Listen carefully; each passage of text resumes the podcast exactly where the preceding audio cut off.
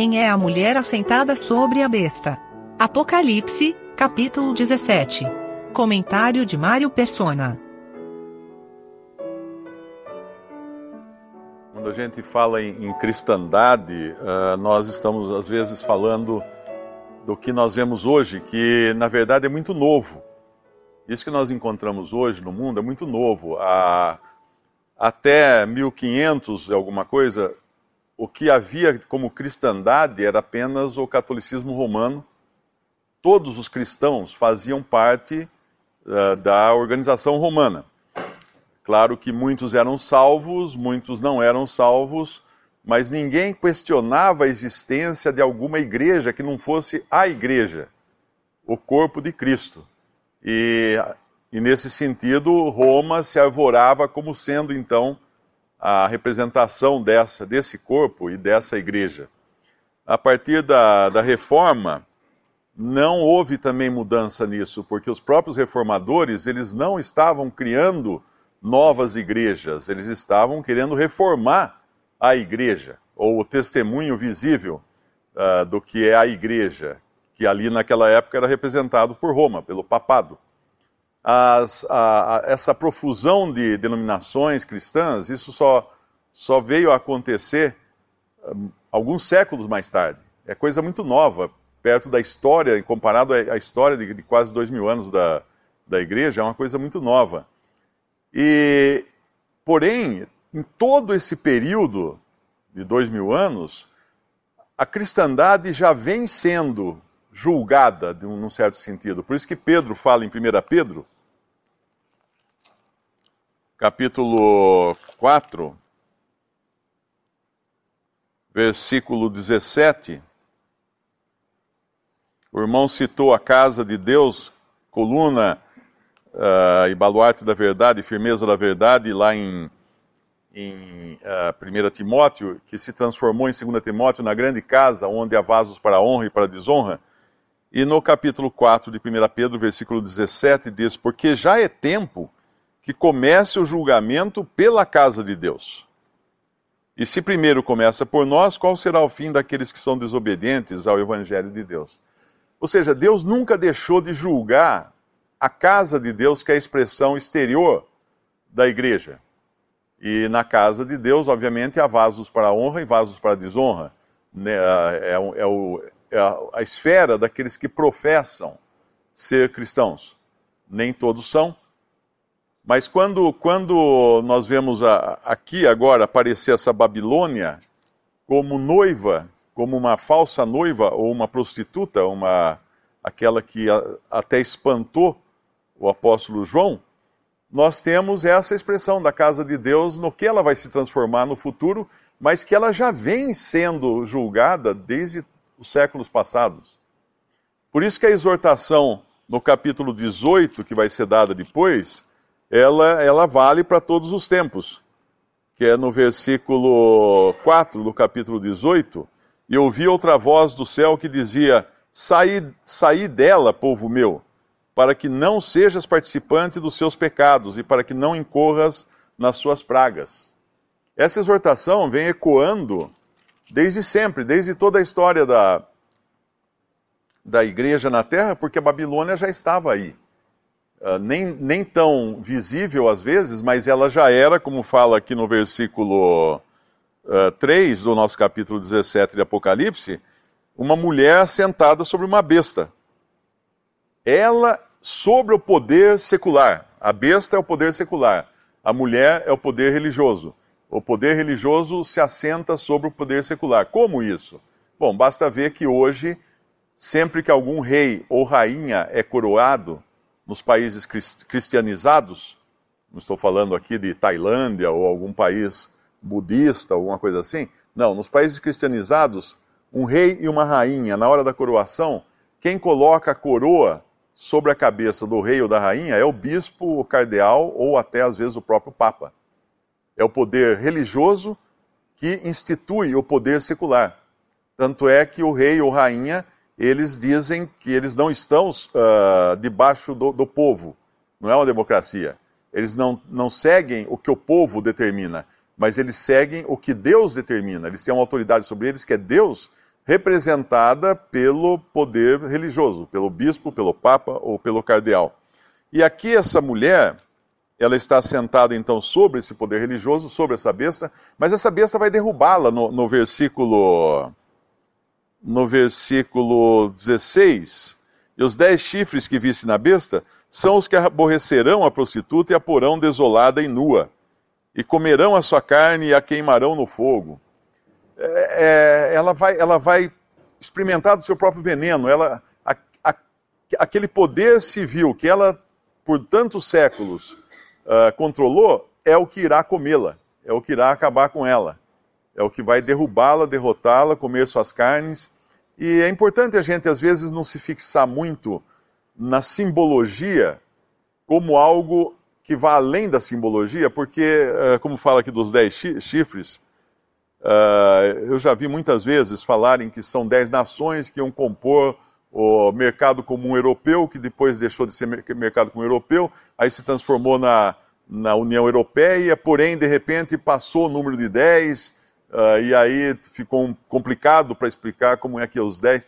Então, uh, e agora, inclusive, está começando um desmantelamento né, da, da União Europeia com a saída da Inglaterra e possível saída da Itália também.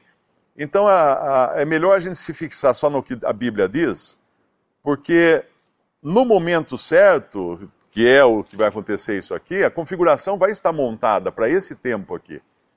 Ah, nós talvez, nós talvez não, certamente nós não estaremos aqui quando isso acontecer.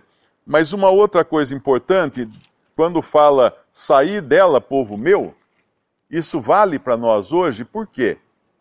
Porque a igreja tem um significado, a palavra igreja, não só a eclésia ou reunião de pessoas, mas também tem um significado de pessoas chamadas para fora. Em que sentido? Chamadas para fora do mundo. É isso que um crente é. Quando nós nos convertemos, nós somos chamados para fora do mundo. A igreja não é uma missão de melhoria do mundo, mas uma missão de resgate de pessoas do mundo, tiradas do mundo. Lá em 2 Coríntios capítulo 6, a exortação que foi dada aos crentes era versículo 14, 2 Coríntios 6, 14. Não vos prendais a um julgo desigual com os infiéis, porque, uh, porque que sociedade tem a justiça com a injustiça, e que comunhão tem a luz com as trevas, e que concórdia há entre Cristo e Belial? Ou que parte tem o fiel com o infiel? E que consenso tem o templo de Deus com os ídolos? Porque vós sois o templo do Deus vivente, como Deus disse: Neles habitarei, e entre eles andarei, e eu serei o seu Deus, e eles serão o meu povo. Pelo que saí do meio deles e apartai-vos, diz o Senhor. Não toqueis nada imundo, eu vos receberei, e eu serei para vós pai, e vós sereis para mim filhos e filhas, diz o Senhor Todo-Poderoso que concórdia no versículo fala, que comunhão no versículo 14 tem a luz com as trevas? Nenhuma, nenhuma comunhão. Vós sois luz, o Senhor fala num momento lá no, no, Evangelho, e aqui que comunhão tem a luz com as trevas? Nenhuma. Agora, quando a gente volta lá em Apocalipse, e aqui é interessante sempre ler os dois capítulos juntos, 17 e o 18, porque os dois estão falando da queda dessa, dessa Babilônia, dessa meretriz. Quando a gente lê aqui, o que nós encontramos? a mulher, ela se associou à besta. E da onde veio essa besta? Tem um versículo que fala que veio do abismo. Versículo 8: A besta que viste foi e já não é, e há de subir do abismo. E irá à perdição e os que habitam na terra, etc, etc. Ela sobe do abismo, e quem está associado a uma a besta que sobe do abismo? O abismo é o lugar onde uh, os demônios né, são lançados, Satanás é lançado depois no abismo. Quem, quem é essa, essa que se asso... Uh, quem é essa que se associa com demônios? Essa que propõe ser ou que finge ser a noiva de Cristo.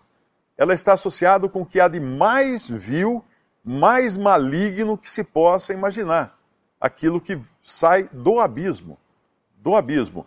E tanto, tanto é a situação dela ruim que no capítulo 18, quando o anjo desce uh, um, outro anjo desce com grande poder e vai anunciar, vai clamar então que caiu a grande Babilônia, o que acontece com a terra?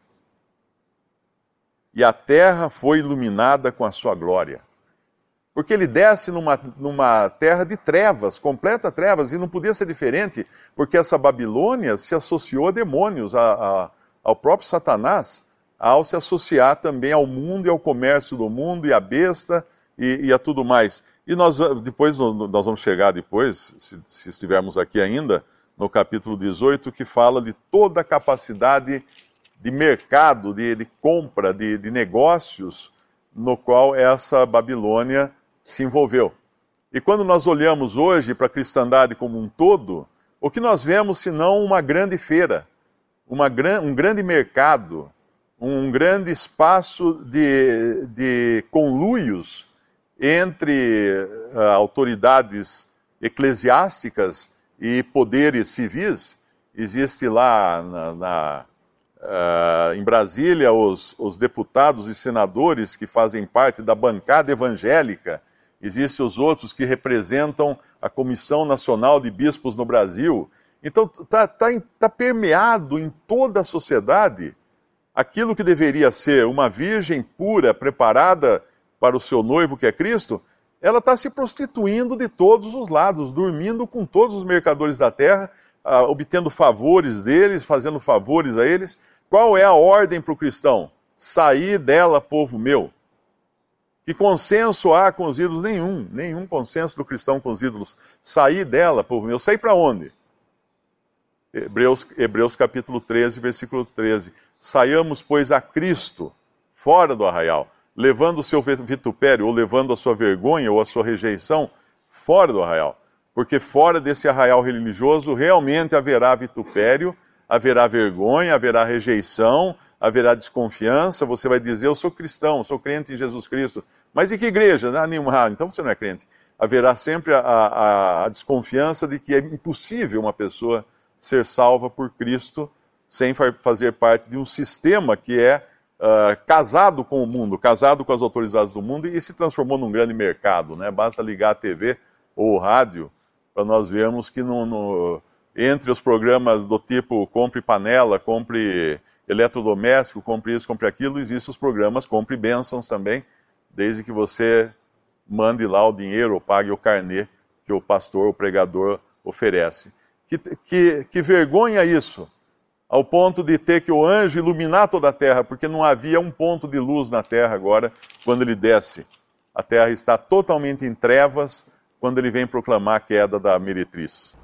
Apenas esclarecendo que eu, eu tinha citado 1 Pedro 4, 17, porque já é tempo que comece o julgamento pela casa de Deus.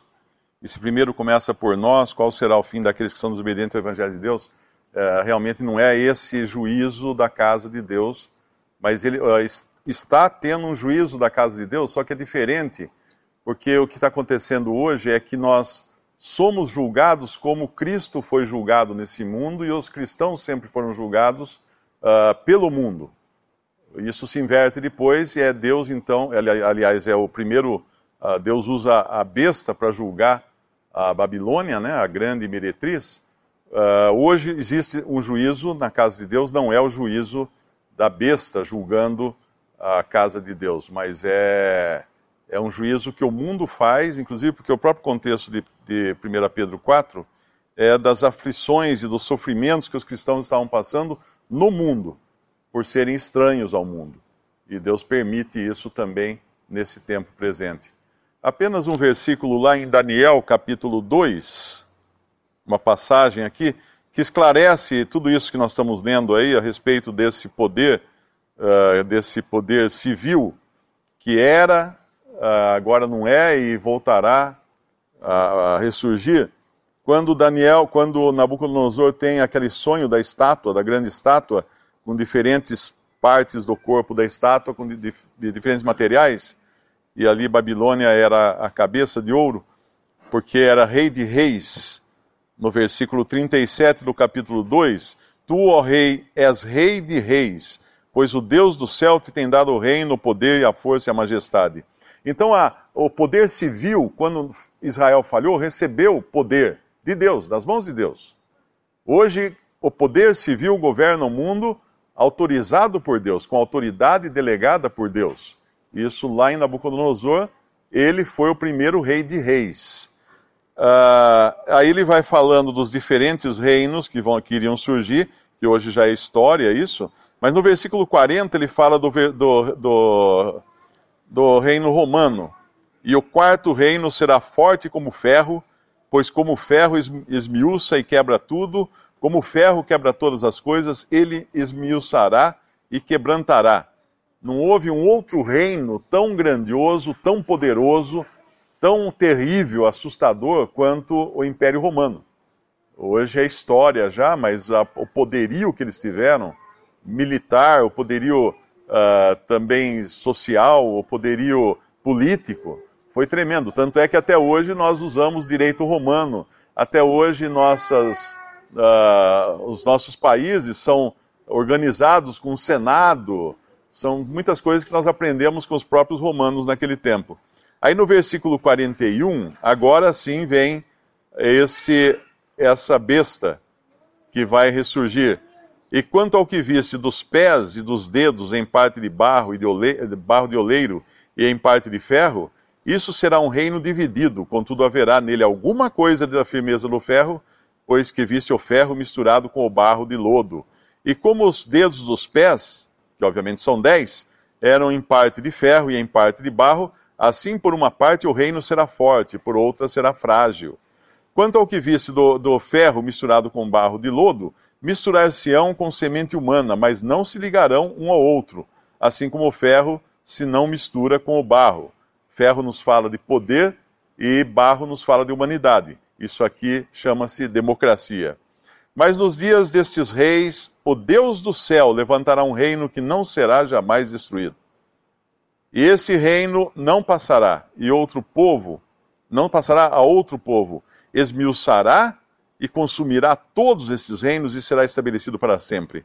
E aí vem então aquela, depois ele vai falar daquela rocha que, que vem e, e quebra, uh, derruba tudo, né? que é o Senhor Jesus Cristo, a verdadeira rocha agora que, que vai tomar conta de tudo. E é isso que vai acontecer nos capítulos que nós estamos lendo em Apocalipse.